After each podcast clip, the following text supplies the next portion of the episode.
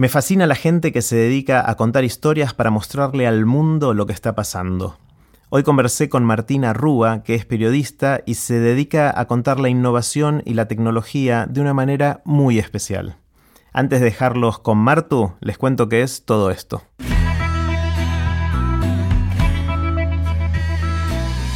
Esto es Aprender de Grandes, el podcast donde comparto lo que aprendo mientras intento aprender durante toda la vida y lo que converso con gente que admiro.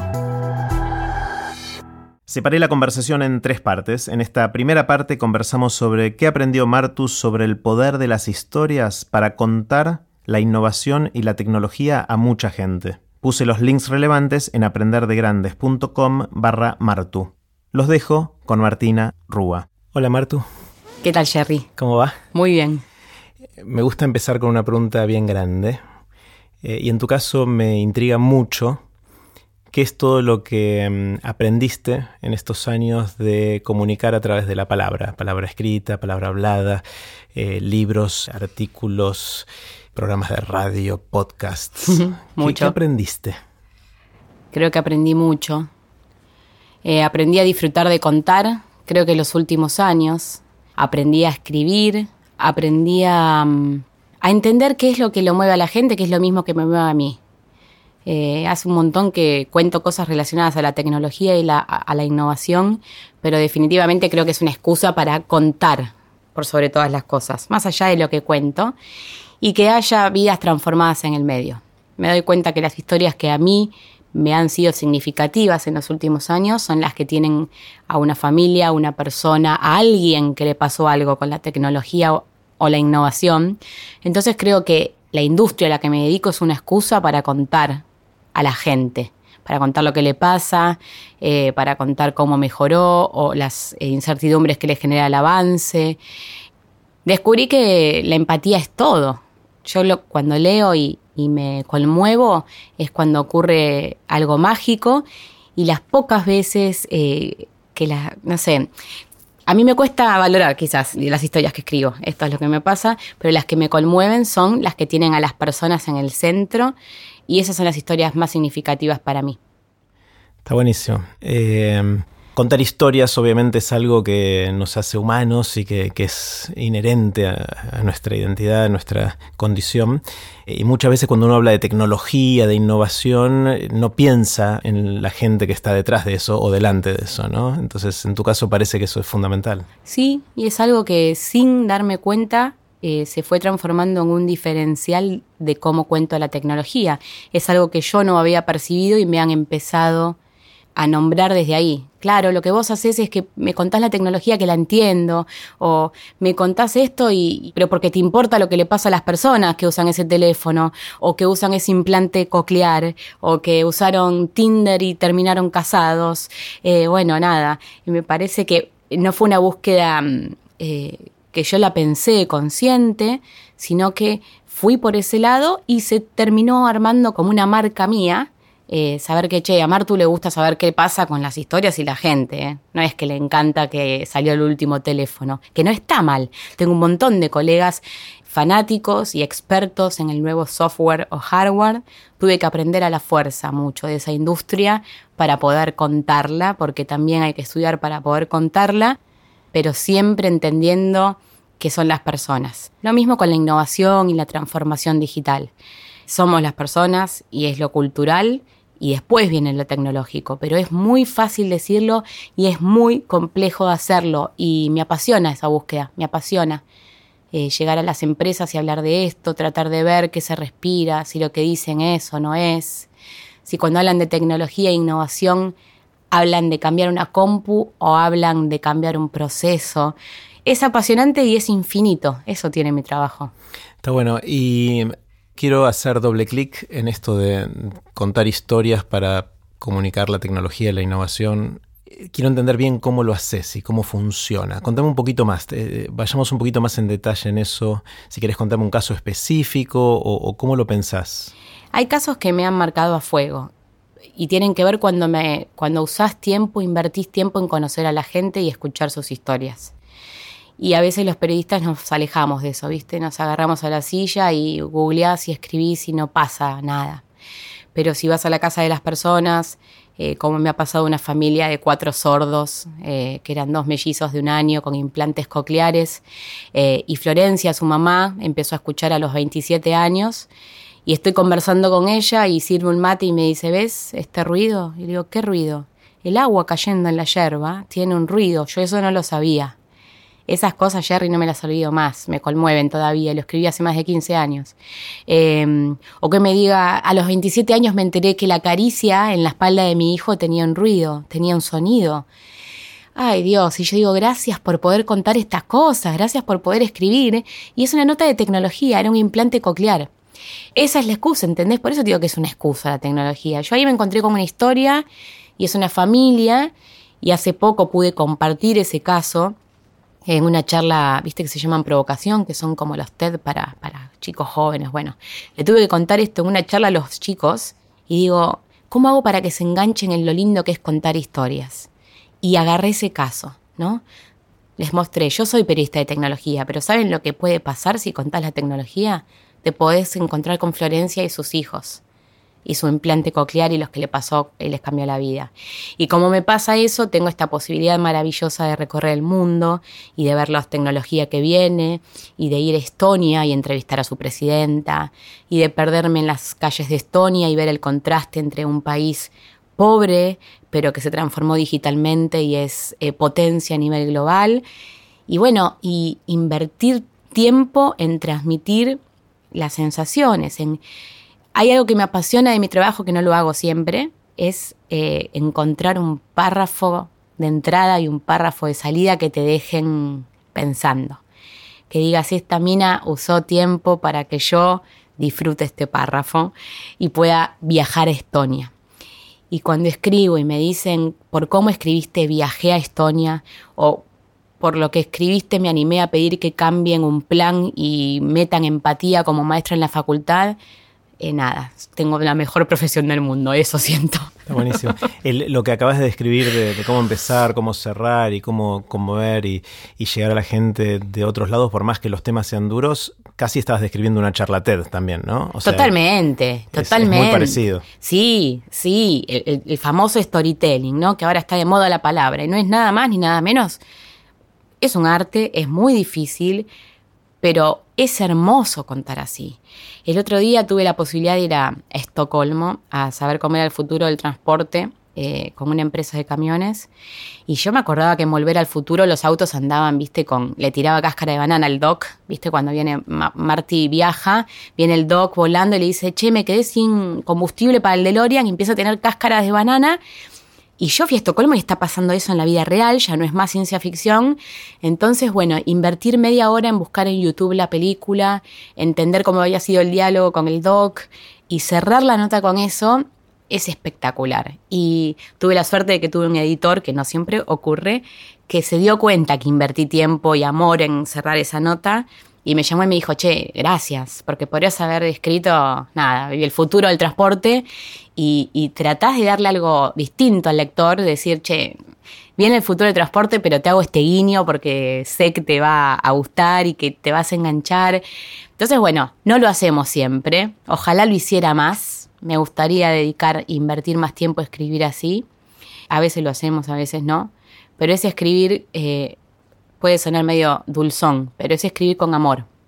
Una vez un editor en perfil le entregué un trabajo y me lo tiró así por la cabeza y me dijo, a esto le falta amor. Y también me lo... Fue una de las grandes enseñanzas que tuve y la tengo muy patente a la hora de escribir, ¿no? Se puede escribir con amor y sin amor y, lo sé.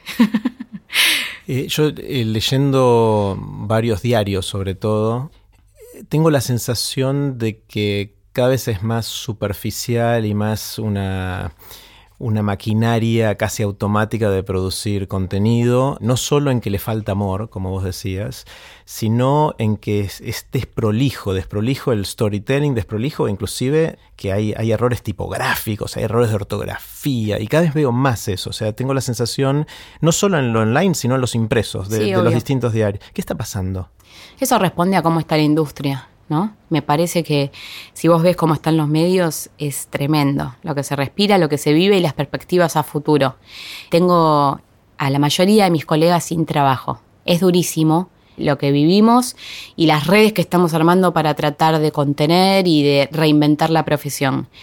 Creo que una de las respuestas a eso es que hay una precarización en los puestos de trabajo dentro de los medios y también hay una desmotivación muy grande. Hay una desmotivación de decir, ¿y si es lo mismo? Si te da lo mismo, si lo que se busca es otra cosa es muy complejo cuando me dicen, bueno, hablarle a estos estudiantes de periodismo para que eh, estudien periodismo. Y yo tengo más ganas de decirle estudien sistemas que estudien periodismo, pero al mismo tiempo me apasiona lo que hago.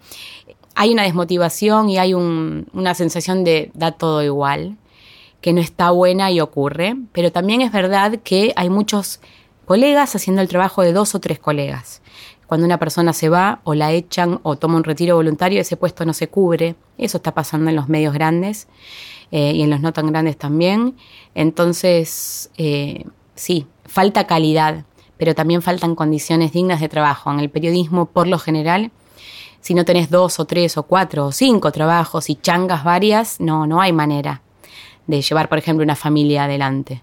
Entonces, es un panorama complejo del que no tengo una mirada eh, muy optimista hacia futuro. ¿Y esto pasa por el colapso de los modelos de negocios de los medios o qué, qué es lo que está detrás de esto? Sí, creo que esa es una de las razones.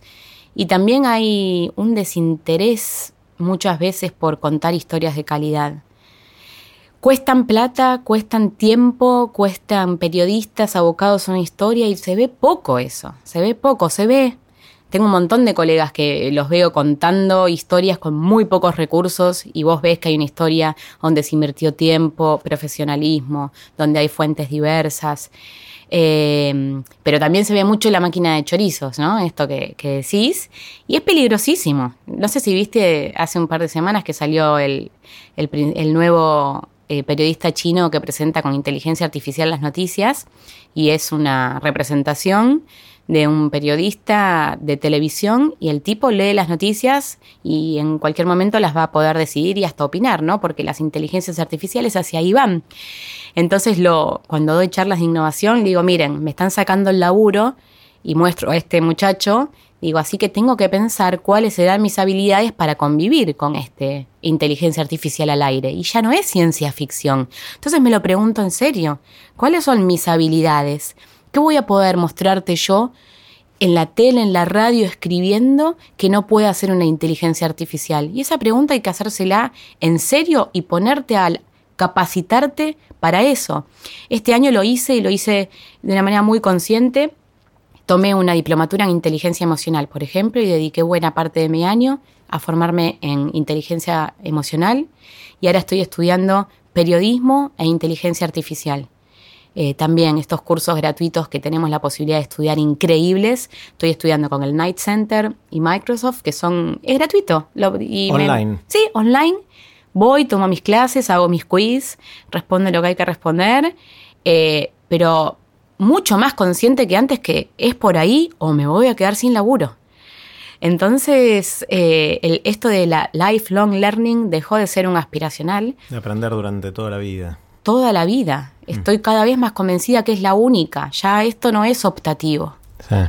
Es, es, complicado y no te impacta solo a vos, sino que nos impacta a todos, hagamos lo que hagamos, ¿no? Este, este tema y, y uno puede resistirse, hay, hay, varias actitudes, ¿no? Uno es tratar de luchar por los derechos, pero que eso tiene patas cortas, ¿no? Porque eh, la fuerza económica y la fuerza de que las cosas puedan ser hechas mejor por inteligencias artificiales u otro tipo de tecnologías es demasiado fuerte como para que uno pueda pararse delante de las vías y frenar el tren con la fuerza de su brazo.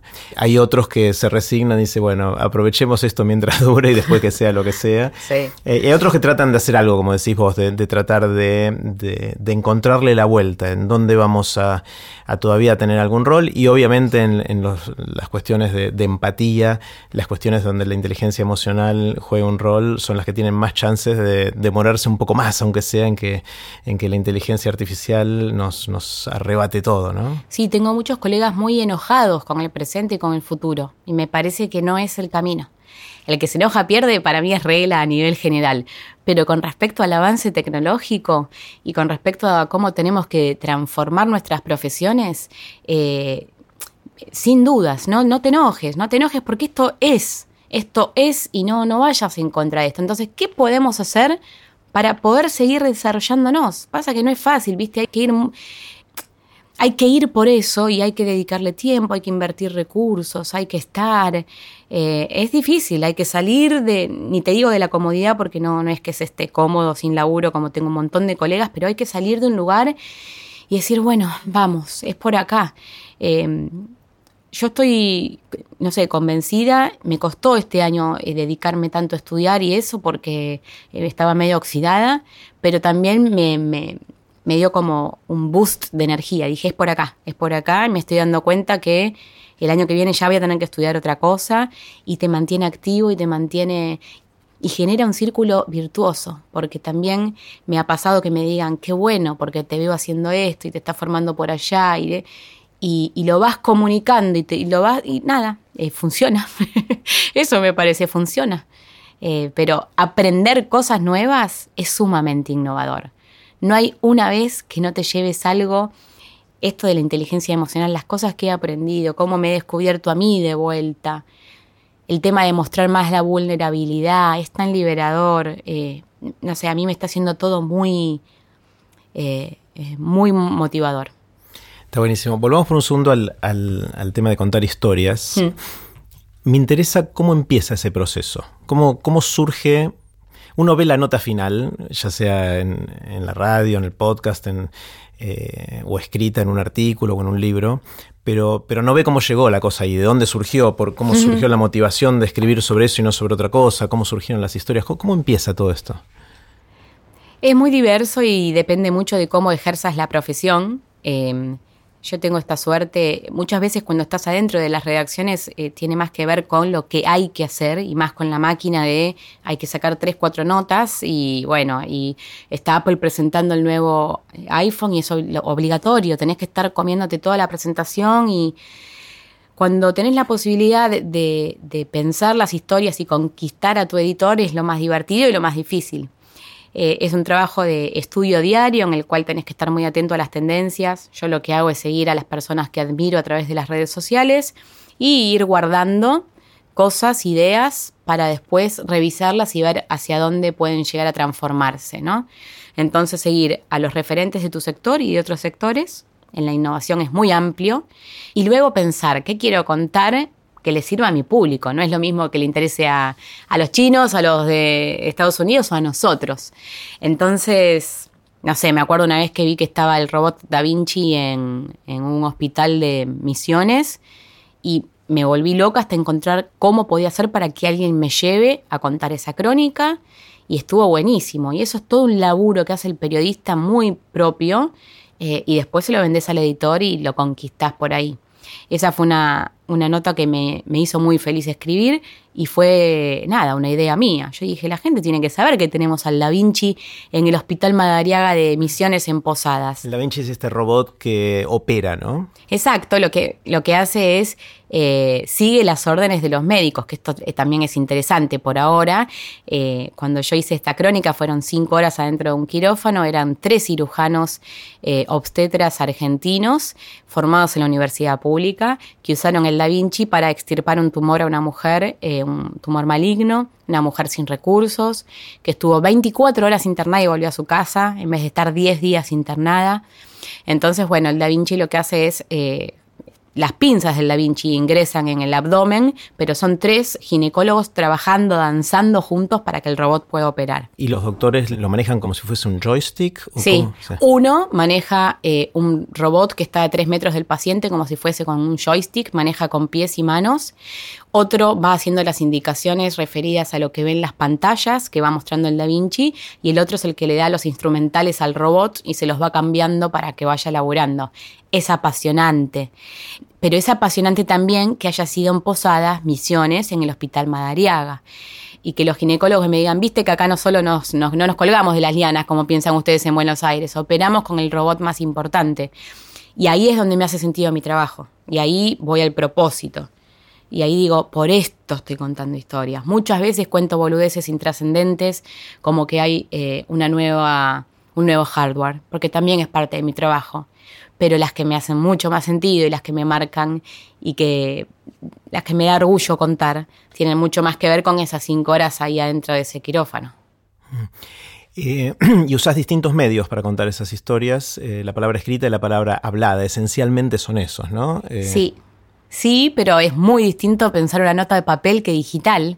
Y eso lo fui aprendiendo medio desde la intuición, porque yo estudié en la Universidad de La Matanza y tenía taller 1, 2 y 3 y ni internet había, o había muy poco. Entonces, mucho sobre la marcha, mucho del laburo y de decir, bueno, a ver, ¿cómo cuento en el punto com? Como que no me enseñaron eso. ¿Cuál es la diferencia entre pensar una nota para el impreso o para el online? muy distinta. Vos cuando pensás para el punto com la pensás con todos sus hipervínculos, la pensás con imágenes y con videos, y eso es sumamente rico. En cambio, en el papel tenés siete párrafos y esos párrafos tienen que tener eh, la suficiente fuerza para que la gente baje al primer párrafo, sabes que es dificilísimo. Por lo general leemos un título, y un copete y a otra cosa, con suerte el copete. Entonces, ¿cómo hago para que el primer párrafo te enamore, para que te quedes? Si estoy compitiendo con el planeta ahora, para que vos me leas mi nota.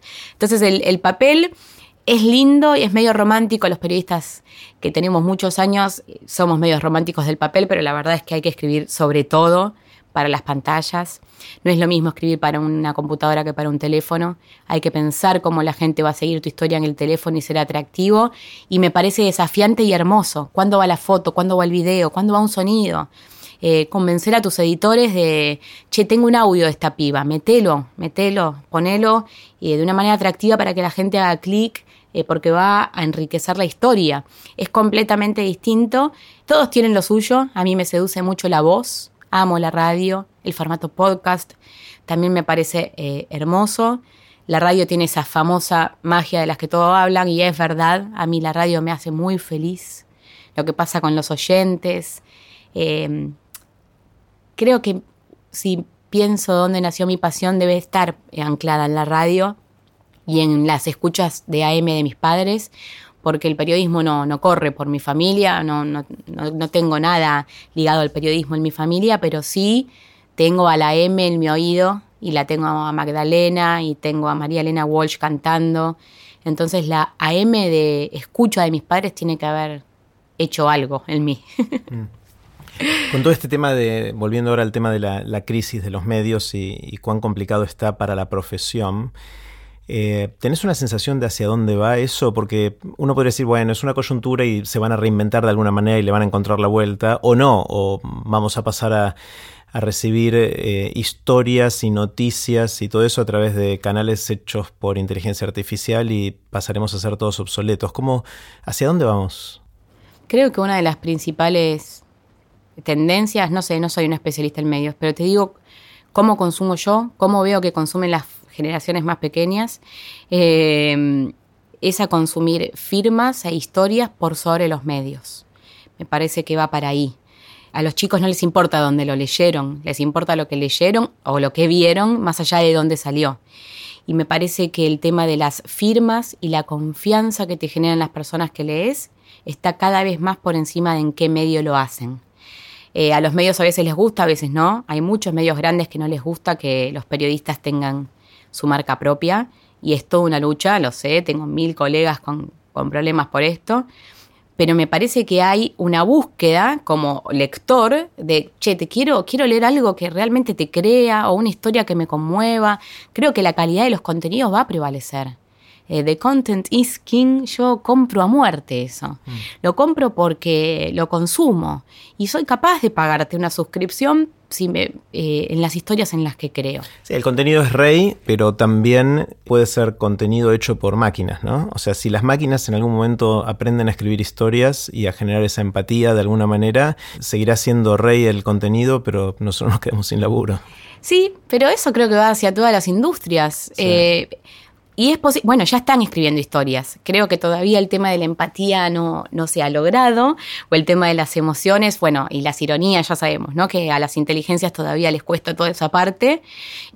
No me da miedo, quizás sea de inconsciente o, o de ignorante, pero yo confío plenamente en que las facultades humanas van a poder convivir con todas estas inteligencias Y es verdad que ya hay inteligencias humanas pintando cuadros que te pueden conmover, esto también lo tenemos que saber. Si vos ves los siete cuadros ahí ahora dando vueltas, eh, no te das cuenta si es de una inteligencia o es un humano. De hecho, el cuadro pintado por la inteligencia a mí me ha despertado más emociones que uno pintado por un humano. Entonces esto no lo podemos dejar de pensar a la hora de pensar nuestras profesiones a futuro, pero confío en que la conexión humana es muy potente. Confío porque me pasa y porque elijo trabajar y me eligen para trabajar desde ahí. Me pasa cada vez más esta posibilidad de elegir los proyectos donde hay una conexión humana que me conmueve, donde veo que hay una búsqueda de contar desde el corazón. Y bueno, no sé, que quizás quiero, me quiero agarrar de eso, Jerry, para pensar que no voy a tener laburo, pero por ahora es lo que confío en eso y apuesto a eso. Y me estoy formando para eso y elijo desde ahí. Está bueno. Uno de los proyectos de los últimos años tuyos. Así terminó la primera parte de la conversación con Martina Rúa. No se pierdan las próximas partes que estuvieron buenísimas.